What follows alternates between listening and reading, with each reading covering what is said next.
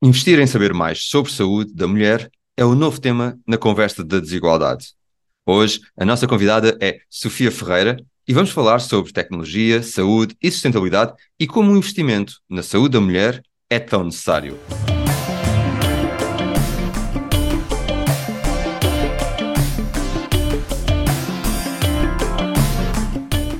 Olá e bem-vindos a mais um episódio do Podcast Cruzamento. O meu nome é André Correia e estou acompanhado pelo meu amigo e anfitrião Daniel Guedalha. Olá e muito bem-vindos. Hoje estamos acompanhados por Sofia Ferreira. Olá, Sofia, bem-vinda ao podcast Cruzamento. Obrigada, é um prazer estar aqui. Agradeço muito o vosso convite. Uh, o prazer é todo nosso, uh, Sofia. Uh, primeira pergunta, e em 30 segundos, quem é a Sofia Ferreira? Bem, então quem é que sou eu? Eu sou uma pessoa cheia de energia, que olho sempre para o copo meio cheio uh, e que tento ter um impacto positivo em tudo aquilo que eu faço. Uh, sou licenciada em Ciências Farmacêuticas, mas na realidade, desde muito cedo, me interessei por temas de gestão e de liderança. Uh, investi muito na minha formação nessas áreas e construí uma carreira na indústria farmacêutica. Hoje sou a diretora-geral da Organon Portugal uh, e tenho muito orgulho nesta, nesta minha posição de liderança. Deixo para o fim aquilo que para mim é mais importante. Eu sou mãe do Rodrigo, de 16 anos, e do Vicente, de 10, e estou casada há 20 anos com o João. E, de facto, a família é, é o ponto central da, da minha vida. Obrigado, Sofia, por essa excelente introdução uh, começámos este episódio por falar na saúde da mulher. E, e nesse sentido, a nossa primeira pergunta é: esta é uma área na qual por vezes não se investe tanto como deveria, e é uma área especial. O que é que, na tua opinião, justifica essa falta de investimento e quais as consequências disto? Bem, de facto, eu gostei muito da introdução uh, que o André fez, porque a desigualdade na saúde da mulher é o novo tema da desigualdade. Nós andamos a, há muitos anos a falar de desigualdades salariais, de desigualdades, na, por exemplo, no número de mulheres em conselhos de administração, em número de mulheres na direção-geral, em número de mulheres na política e em cargos de decisores, mas não falávamos muito de desigualdade na saúde da mulher. E a desigualdade da saúde da mulher existe, tem que ser uma preocupação porque leva a, a, piores outcomes de saúde para a mulher, com impacto direto na vida da mulher. Uh, e, portanto, a Organon uh, aposta no desenvolvimento e na melhoria, ou como dizer, no atenuar este gap que há relativamente à desigualdade da saúde da mulher. Excelente, Sofia. E vamos, se calhar, aqui um bocadinho a alguns, a alguns concretos. Quais são as áreas na saúde da mulher que são comuns e, e de facto existe um menor investimento? E, e, podes destacar algumas dessas áreas e discutir qual a importância e o porquê de devermos investir como sociedade mais nelas? Pronto, eu vou começar aqui pelo um, um histórico de indústria farmacêutica, que também é a área que, que eu conheço melhor. Nós, para investigarmos medicamentos, começamos por ensaios pré-clínicos, em que são uh, ensaios, estudos em animais de laboratório. E logo aí começa a desigualdade porque os animais são machos. Pronto. Depois, quando passamos para a fase clínica, há várias fases, fase 1, fase 2, 3, pronto, que é a fase antes da aprovação do medicamento pelas autoridades regulamentares, há muito mais homens a serem recrutados uh, para os ensaios clínicos do que mulheres. E, portanto, isto logo à partida é uma desigualdade de informação, de dados. Nós, estudamos mais homens, sabemos mais sobre homens. E o que é que verificamos? Uh, verificamos que, por exemplo, há patologias como a doença cardiovascular, o infarto, infarto agudo de miocárdio, que a apresentação dos sintomas é completamente diferente do homem e das mulheres. E o desconhecimento vai levar a piores diagnósticos, diagnósticos mais tardios e consequências mais graves. E, portanto, isto é como é de explicar para a audiência, um efeito bola de neve. Se não investimos no conhecimento a priori, não temos consequências depois na implementação a posteriori. E, e uma, uma forma de, de, combater a falta desse investimento uh, passa, tanto na, na área da, da, saúde da mulher, passa muito também pelos modelos de negócio uh, que se adotam. E aqui pode ser através do que dos chamados DAOs, Decentralized Autonomous Organizations, ou, ou através de outros modelos. Um, Sofia, a pergunta é: pode explicar aqui aos nossos ouvintes como é que a Organon está envolvida em termos destes modelos de negócio e quais as sinergias entre estes dois, especialmente o lado corporate, a empresa, e os DAOs? Os DAOs são conceitos muito recentes e muito interessantes, porque são estruturas descentralizadas e autónomas, redes de investigadores no mundo inteiro, uh, que se focam num tema específico. E, por exemplo, há um DAO, que é o Atina DAO, que tem uma portuguesa, que é a Inês Santos Silva, em que o foco é a saúde da mulher. E, portanto, apesar de ser um modelo muito diferente, porque a indústria farmacêutica é de facto muito conservadora na maneira como investiga e lança os seus produtos, também, também reconhecemos que temos que estar abertos a novos modelos de colaboração, porque uma sinergia óbvia entre o Atina DAO e a Organon é criar awareness para esta desigualdade e pôr Uh, e pôr mais investigadores a trabalhar nisto e uh, mais publicações sobre este assunto para gerar mais conhecimento. Portanto, nós vemos com muito agrado uh, a abertura para novos modelos de colaboração com estruturas completamente pouco convencionais, mas que nos agradam muito. É uma, uma excelente visão e fresca uh, vinda da indústria farmacêutica, como bem sabemos. Um, Inês Santos Silva, também uh, referir, uh, Sofia, que fizemos um episódio com ela, e também se os nossos ouvintes quiserem saber mais sobre DAOs, com o Nelson Jordan, também temos um, um episódio. E, e, voltando aqui um pouco, Sofia, ao exemplo que estavas a dar da, Tina DAO, com quem vocês colaboram, uma, uma, a tua opinião um bocadinho mais macro. Nós sabemos que a indústria farmacêutica uh, tem historicamente alguma aversão ao risco, como estavas a dizer, uh, e como é que vocês se posicionam, uh, para além deste exemplo específico, em termos de colaboração e parcerias de uma forma mais genérica? Nós estamos neste momento a desenvolver um pipeline. A Organon é uma empresa relativamente recente, que resulta de um spin-off uh, da Merck Sharp Dome, da MSD, e portanto todo o pipeline teve que ser construído, porque nós não trouxemos pipeline, nós trouxemos produtos digamos, estabelecidos. E, portanto, para construirmos o, o, um pipeline, uh, tentamos identificar potenciais parcerias, uh, por exemplo, ao nível das startups.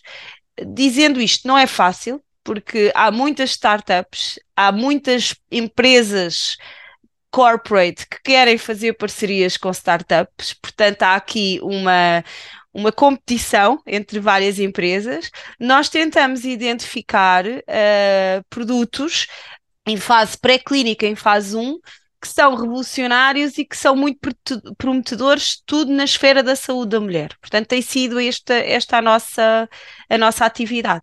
Parcerias, formas de aumentar o investimento na saúde da mulher. Também se fala aqui um bocadinho de sustentabilidade na parte de social, não é? de igualdade. E, e, tu falaste também dos ensaios clínicos, Sofia. Eu queria, trazer, queria tentar trazer tudo isto agora para a próxima pergunta. Como, como podes explicar, em termos de ensaios clínicos, falaste na, na exclusão uh, das mulheres e, e, o princípio de usar, uh, usar logo os, os, os, ratinhos e os animais machos uh, desde o princípio do, do processo. mas como justifica essa exclusão e, sobretudo, como é que se pode melhorar esta situação? Quais são as, as, as opções, as alternativas que empresas uh, e, e, entidades como a Organon podem utilizar para melhorar a situação?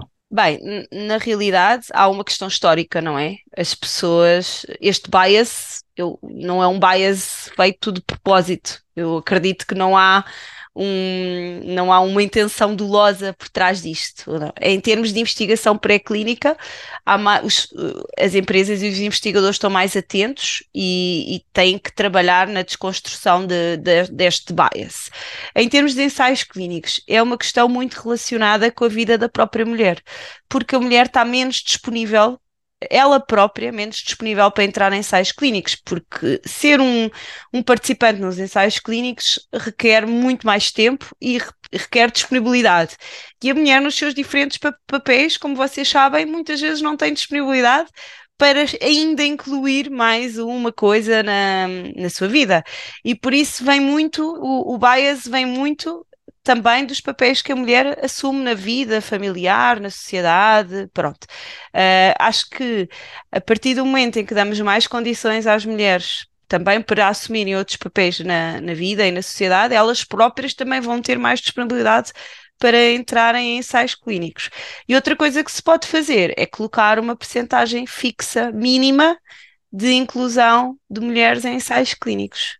Mas penso que já há muito mais barulho à volta deste assunto que vai contribuir para uma progressão positiva. É, é, e um trabalho que tem sido feito também pela, pela própria indústria, mesmo em incluir outras minorias, uh, nomeadamente a população africana que está subrepresentada em muitos dos ensaios é clínicos, uh, é, de facto um trabalho que tem, tem que ser feito.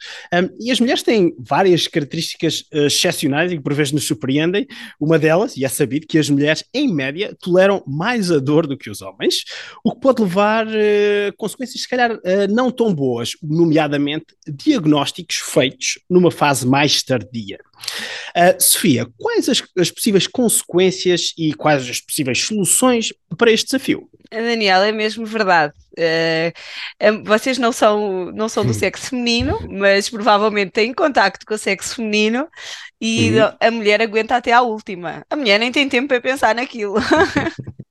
certo? Então, só quando é mesmo, pronto, quando não se consegue mesmo tolerar determinados sintomas, e dizemos a dor, mas podíamos estar a falar de sintomas múltiplos, é que nós recorremos ao médico e é que nós recorremos à urgência um, e, e atrasos no diagnóstico que podem ser críticos no resultado da doença. E por isso isso é uma preocupação, mas isso também é uma vertente de autocuidado. A mulher deve tratar de si, deve estar atenta aos sinais e sintomas e deve recorrer à ajuda assim que possível.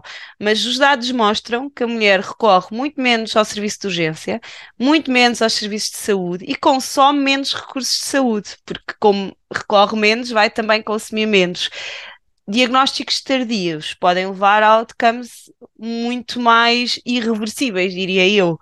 E, portanto, temos que continuar a trabalhar numa coisa que eu gosto muito, que é a literacia em saúde.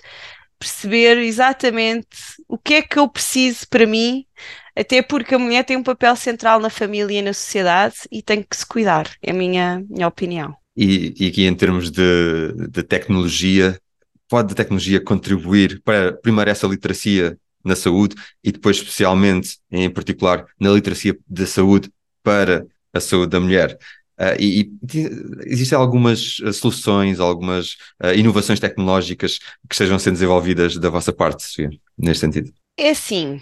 Essa área é uma área que está muito em voga, que é a Femtech, que, são, que é uma tecnologia totalmente direcionada à mulher, há muitas startups que surgiram nos últimos anos a tentar desenvolver soluções tecnológicas direcionadas à saúde da mulher. Uh, e vocês sabem que, por exemplo, os smartwatches atualmente já fazem uma medição, já seguem um ciclo menstrual, já seguem uh, a temperatura corporal basal, ou seja, já há algumas soluções que fazem muito parte já de um, de um smartwatch. O que nós ainda não sabemos é um, outro tipo de soluções que estão a ser desenvolvidas por startups, quais vão ter um verdadeiro impacto. Uh, e Organon está atenta a essa área, mas ainda não uh, iniciámos aí o nosso caminho. Mas uh, é, eu acho que vai ser um inevitável, porque a questão tecnológica associada à saúde é uma inevitabilidade e, e, portanto, até aguardo com alguma expectativa o que é que poderá vir daí, porque se calhar vai ser, vai ter um impacto imenso e, e temos que estar abertos a esse, esse, tipo de inovação, que vai muito além do medicamento ou, ou dos cuidados de saúde tradicionais, diria eu. E, e, falaste em impacto, impacto vem-nos à cabeça a palavra de liderança, líder. E tu assumiste recentemente o cargo de diretora-geral da Organon, uh, e desde já muitos, muitos parabéns, uh, Sofia. Uh, as mulheres têm sido, historicamente, também falámos já disso aqui no episódio, subrepresentadas em cargos de liderança, nomeadamente também no setor da saúde. Como é que vocês na empresa estão a trabalhar para mudar essa realidade e promover uma maior igualdade, digamos, de oportunidades? Eu acho que as empresas têm cada vez mais consciência da importância de termos mais mulheres em, em posições de liderança e de decisão. Há vários estudos que demonstram os benefícios desta diversidade porque é uma questão de diversidade. Eu, eu gostei quando o Daniel há pouco falou na diversidade de outro tipo de minorias. Uh, eu cada vez mais valorizo a diversidade, porque eu acho que se nós nos rodearmos de pessoas exatamente iguais a nós, estamos a perder muito. E, e na liderança dita tradicional, que é a liderança masculina, perde-se muito, perde-se muito a visão estratégica, perde-se muito uma liderança, considero eu, mais próxima e mais focada nas pessoas, e portanto isto é um caminho, é assim que eu vejo. Nós vamos, levamos muitos anos de atraso. Relativamente à Organon, eu tive as minhas oportunidades e, e, considero que sou valorizada enquanto líder. A própria empresa tem políticas uh, do framework ESG tem, focadas no desenvolvimento do talento feminino.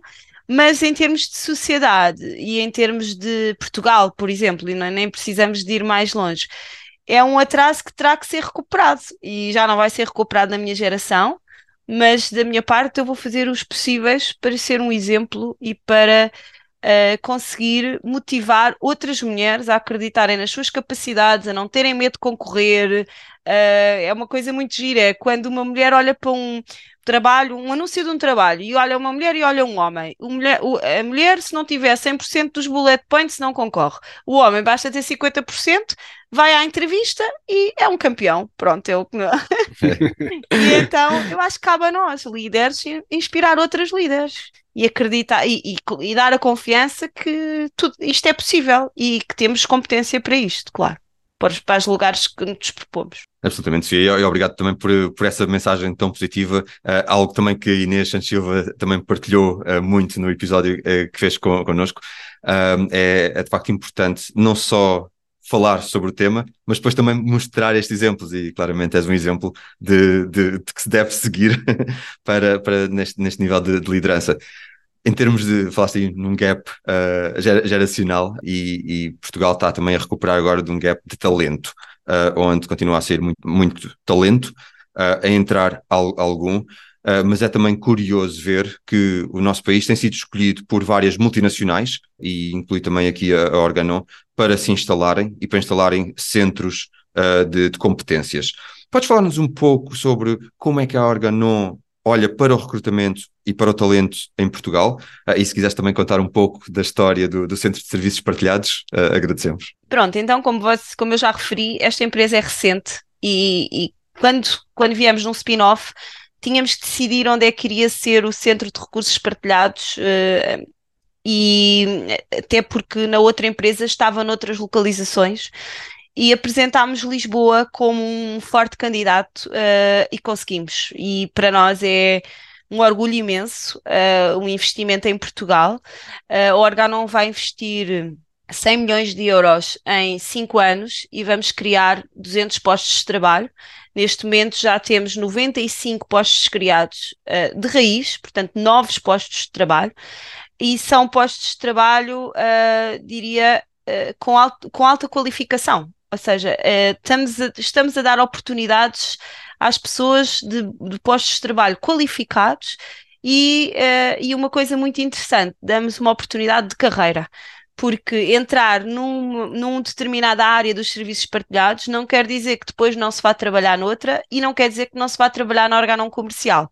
Pronto, eu sou diretora-geral da parte comercial, mas trabalho muito perto com o órgão uh, Centro Global de Serviços Partilhados e a dificuldade em recrutar é transversal a todas as empresas. É a dificuldade de recrutar talento. Acho que nós temos que fazer melhor, temos que, da nossa parte, dar boas condições às pessoas, uh, apresentar oportunidades de carreira, porque também nós sabemos que as novas gerações valorizam muito uh, verem, vislumbrarem uma carreira. E, e, por outro lado, uh, ter um, uh, fazer o walk the talk do propósito. Ou seja, nós, todas, todas as empresas dizem que têm um propósito, certo? Mas uh, o propósito não é para estar num slide, o propósito é para se viver e para se sentir. Uh, e acho que isso retém talento. Não sei se é suficiente para capturar talento, mas acho que retém talento. E, portanto, nós estamos neste momento a recrutar 35 posições em áreas de recursos humanos, IT, uh, financeiro e data scientists. Uh, e, portanto, para nós é uma grande oportunidade de poder dizer e de investir efetivamente no nosso país. E outra coisa, eu sou uma apaixonada por Portugal. Pronto. e portanto. nós também. Como sou uma apaixonada por Portugal, acho que é um caminho, uh, é, é como eu vos hei dizer, uma das minhas grandes responsabilidades é conseguir que os centros de serviços partilhados uh, alavancar o sucesso e conseguirmos os bons recrutamentos para que possa crescer no futuro, porque temos potencial até para atrair outro tipo de serviços para o nosso centro de recursos partilhados. E já agora 35, e, desculpa, isso... Daniel, 35 posições, onde é que os nossos ouvintes podem ir procurar mais informação? uh, jobs.organon.com Desculpem lá, isto, imensas coisas serem em inglês. Eu não gosto sequer de falar muito inglês, mas depois falo inglês a toda a hora e pronto às vezes sai. É, os, os, nossos ouvintes estão, qualquer das formas, habituados a ouvir episódios em português e em inglês, portanto não há, não há de ser certamente um, um problema para eles. E Sofia, também aqui da nossa parte de, do podcast Cruzamento, um obrigado também por esse contributo tu, tu, que tu tens dado. É um dos nossos propósitos, dar de volta ao nosso país, é um dos propósitos do podcast Cruzamento e tu também estás a fazê-lo. Eu acho que juntos, como sociedade, com estes pequenos, e no teu caso, um grande contributo, conseguimos de facto transformar Portugal eh, e criar aqui uma nova esperança. Se calhar todos precisamos é um bocadinho. Uh, e voltando aqui à esperança e ao futuro. Nesta terceira série do podcast Cruzamento, nós cruzamos três temas: é a saúde, a tecnologia e a sustentabilidade. Sofia, olhando para o cruzamento destes três elementos, o que é que achas que estamos a fazer hoje que vai ter um impacto positivo daqui a, digamos, 10 anos? Bem, eu um, vou falar em duas vertentes. A, a vertente empresarial, em que eu não posso deixar de dizer que neste momento a Organon investe em áreas médicas da saúde da mulher não satisfeitas, em que temos vários ensaios clínicos, por exemplo, na endometriose, que é uma doença que afeta milhares de mulheres e com impacto muito significativo na, saúde, uh, na vida, na qualidade de vida. E, portanto, eu espero que daqui a 10 anos haja uma solução terapêutica para a endometriose, para o ovário poliquístico, para o parto pré-termo, porque são áreas em que de facto investimos em investigação e que não têm solução atual. Depois, de um ponto de vista mais de liderança, eu espero que o investimento que estamos a fazer nas camadas mais jovens seja um investimento que fique em Portugal, que não haja uma imensa geração de talentos que emigre, que os jovens considerem que podem fazer as suas carreiras em Portugal e podem crescer em Portugal e que isso depois, como, como sabemos, gera riqueza, uh, melhora a economia e vai atrair novos postos de trabalho e novos tipos de investimento. Portanto, espero que outros centros de serviços partilhados possam surgir no nosso país. Acho que temos muita gente qualificada, estamos no centro do mundo, estamos equidistantes entre a Europa e a Ásia, falamos um inglês que não é comparável a quase nenhum país da Europa. E, e, portanto, acho que temos todos que trabalhar para mostrar o nosso valor e para atrair este tipo de investimentos. E, e eu diria essas duas, duas vertentes. Excelente. Se calhar aqui também acrescentar, porque nós temos muitos ouvintes também espalhados por esse mundo fora um, e que decidiram emigrar, sou, sou, também um caso, mas muitos deles decidiram emigrar e adquiriram talento, entretanto, e outras competências. E também esses que nos estão a ouvir, se calhar têm também aqui uma boa oportunidade uh, de regressar a Portugal e de contribuir para uma empresa multi, multinacional. Exatamente. Obrigada, Daniel. É um bom complemento.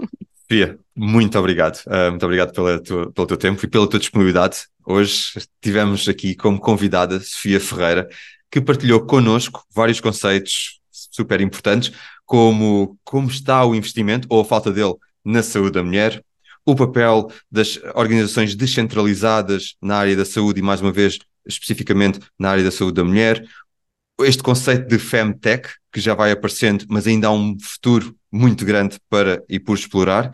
E, uh, finalmente, mas não menos importante, um também muito obrigado por trazeres o teu exemplo de liderança no feminino. Também deixar desde já aqui os votos de maior sucesso uh, no, no cargo de diretora-geral da, da Organon. E como pergunta final, uh, caso os nossos ouvintes queiram saber mais sobre ti ou acompanhar, acompanhar-te online, onde é que eles podem encontrar? Bem, o meu perfil do LinkedIn é bastante ativo, uh, sou uma fã do LinkedIn, uh, de qualquer forma, uh, essencialmente isso, e isso na vertente online. Uh, e depois vou participando em algumas conferências, em alguns podcasts, uh, dou algumas aulas na AES, que é uma coisa que também me dá muito prazer, e pronto, e, e em algumas reuniões da, da indústria. Acho que é, acho que é isso. muito, muito obrigado, Sofia. Quanto a nós, podem também encontrar-nos no nosso website e redes sociais como LinkedIn, YouTube ou Twitter. E agora também no Instagram. Convidamos igualmente a subscrever a nossa newsletter. Despedimos-nos mais uma vez. Muito obrigado, Sofia. Obrigada eu. André e Daniel, foi um prazer. Eu estava com uma expectativa muito positiva, porque eu já conhecia o vosso podcast e posso dizer que superou as minhas expectativas. Muito obrigado. Excelente. Ficamos contentes por isso. Os nossos ouvintes, não percam então mais episódios para vir com convidados igualmente excepcionais. Muito obrigado. Até breve. Adeus.